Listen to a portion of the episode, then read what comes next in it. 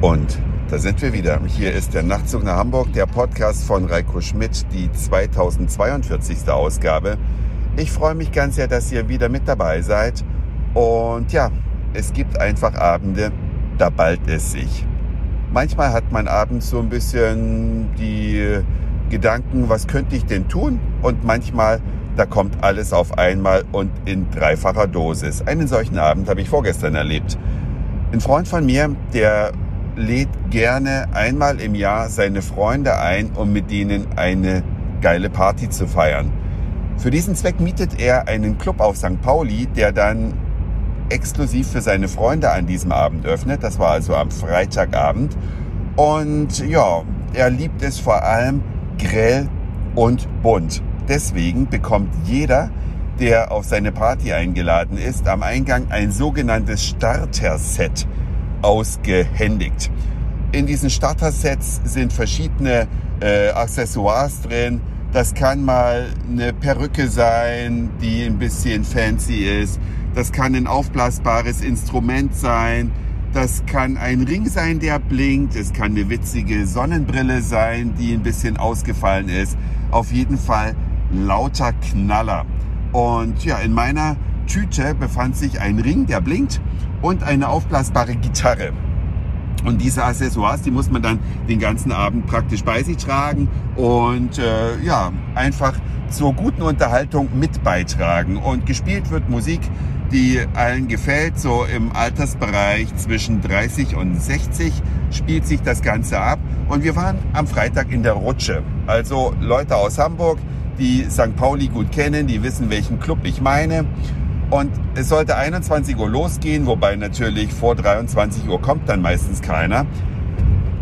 Aber dieser Abend wäre also ein tolles abendfüllendes Programm schon gewesen. Dann ruft mich doch am Tag zuvor eine Freundin an und sagt, Reiko, möchtest du mit in die Elbphilharmonie kommen am Freitag? Und ich so, oh nee, da bin ich doch schon. Auf der anderen Seite, mh, hm, lass mich kurz nachdenken. Ja, das schaffe ich natürlich zeitlich.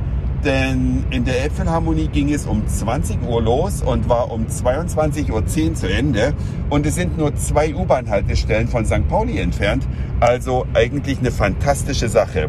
Ich also 18.30 Uhr in die Elbphilharmonie mit einer Reisetasche.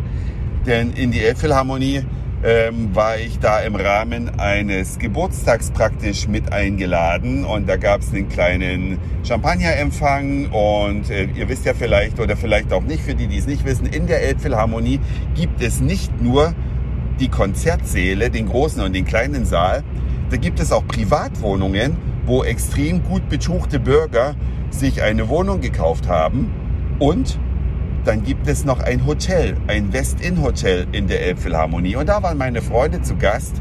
Und dann gab es eben so eine Kleinigkeit zu trinken vorweg. Ich hatte also meine Reisetasche dabei, weil in der Elbphilharmonie trage ich gerne, anlassbezogen in dem Fall, einen Anzug und ein Hemd. Krawatte habe ich weggelassen, natürlich Lederschuhe, keine Turnschuhe. Und später auf St. Pauli brauchte ich davon gerade mal nichts, sondern ein komplett zweites Outfit. Ja, und dann ging es da rein und dann haben wir uns ein Orgelkonzert angehört. Ich war jetzt schon mehrfach in der Elbphilharmonie. Ich glaube, das war jetzt das vierte oder fünfte Mal, als ich da jetzt gewesen bin. Hab allerdings bisher nie die Orgel gehört. Und diese Orgel ist etwas Besonderes. Diese Orgel, die hat nämlich zwei Manuale. Man kann also diese Orgel von einem fest installierten Spieltisch aus bedienen was nicht ganz so konzerttauglich ist. Man kann aber einen zweiten Spieltisch, der per Datenkabel verbunden ist mit dieser Orgel, mitten auf der Bühne platzieren.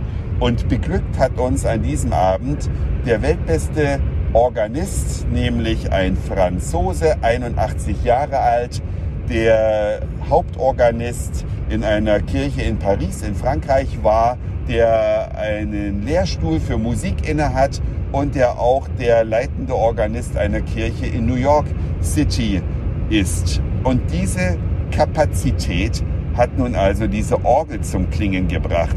Diese Orgel in der Elfi ist praktisch in eine Seitenwand integriert.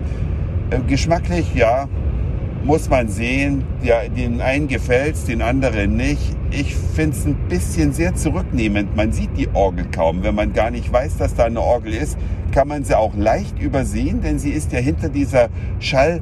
Äh, verändernden Haifischhaut, die diese gesamte Innenwand äh, der Elbphilharmonie bedeckt. Und dahinter ist praktisch die mit, ist natürlich eine durchlöcherte Haifischhaut.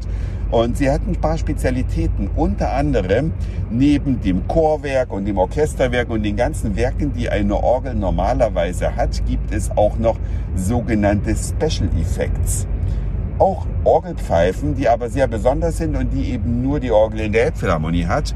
Und deswegen war es toll, dieses Ding mal am Erklingen zu hören. Bei Werken von Johann Sebastian Bach kamen natürlich die Special Effects nicht zum Einsatz, weil als der das komponiert hat vor ungefähr 300 Jahren, da gab es die einfach noch nicht. Ähm, oder da gab es die Elfie noch nicht, so muss man sagen. Aber es gibt eben auch Kompositionen für diese Orgel und beziehungsweise auch Nachbearbeitung dieses Organisten für diese Orgel. Und der hat dann da wirklich zwei Stunden lang alles gegeben und da eine Orgel ja mit Händen und Füßen gespielt wird, konnte man sich ein Bild machen, wie agil ein 81-Jähriger sein kann, der praktisch diese Orgel voll ausnutzt. Hut ab, das war ein unglaublicher Abend und danach ging es ja für mich unglaublich weiter, nämlich schnell ins Hotelzimmer, Klamottenwechsel und dann ähm, ging es auf St. Pauli in der Rutsche weiter. Ja, und jetzt bin ich auf dem Weg zu den Freunden, mir meine Klamotten abzuholen, die ich bei denen im Hotelzimmer gelassen habe. Und dann war es das schon für heute. Dankeschön fürs Zuhören, für den Speicherplatz auf euren Geräten. Ich sag Moin, Mahlzeit oder guten Abend, je nachdem, wann ihr mich hier gerade gehört habt. Und vielleicht hören wir uns dann schon morgen wieder. Euer Reiko.